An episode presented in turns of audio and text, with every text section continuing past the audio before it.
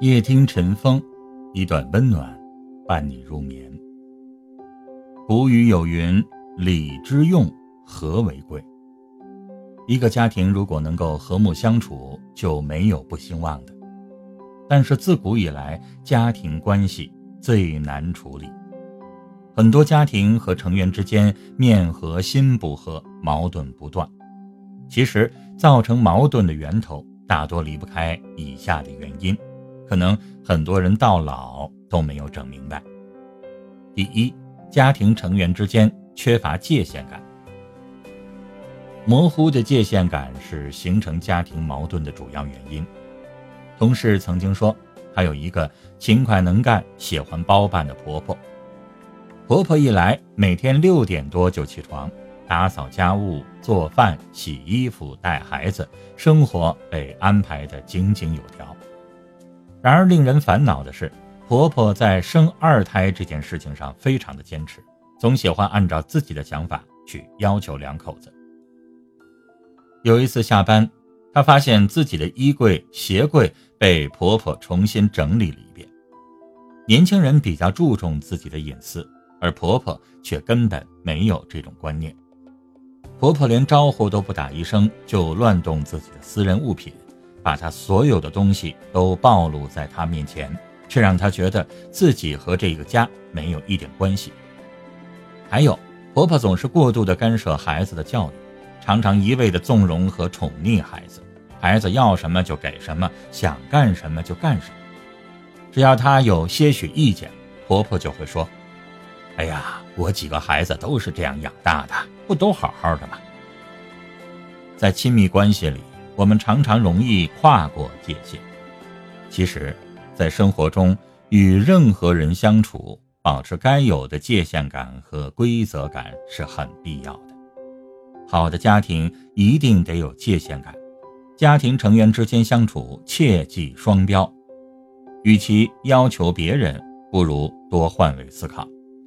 想想，如果你是这家的女主人。婆婆不让你管孩子，甚至老是跟你正确的教育孩子的观念相抵触，导致孩子永远教育不好，还乱动你的隐私物品。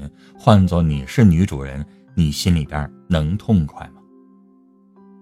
二，家庭成员之间存在语言暴力。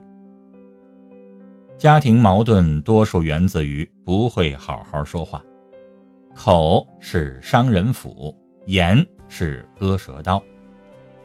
家庭成员之间一句不合时宜的话，犹如一把利刃，会伤人于无形。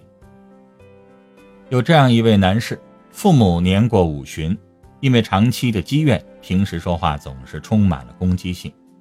他心里不满，但是一直隐忍不发。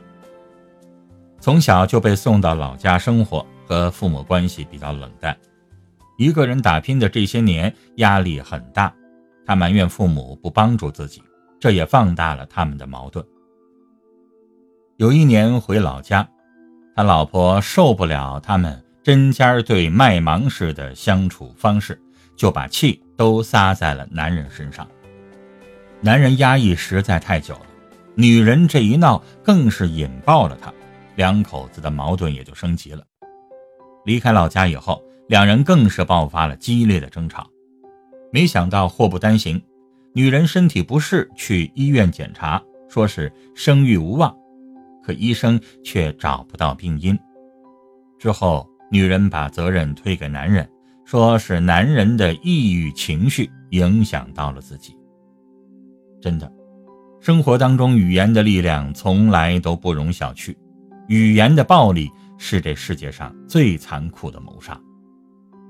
有这样的一条新闻：一位八十多岁的老人找记者诉苦，称自己的儿子打自己。而当记者联系到他的儿子的时候，这个中年的男人却抱头痛哭，说：“这么多年来，我生活在我母亲的各种咒骂声中，我内心的苦是无人知晓啊。”原来他的母亲喜欢毫无理由的骂人，为此。妻子带着孩子离开了这个家，再也没有回来。妻子和孩子走了以后，自己就成了母亲整日的谩骂对象。有一天，他开了很长时间的车，想好好的休息，可是母亲一直在骂人，他实在是忍无可忍，拉扯之下，母亲不小心碰到了柜子上。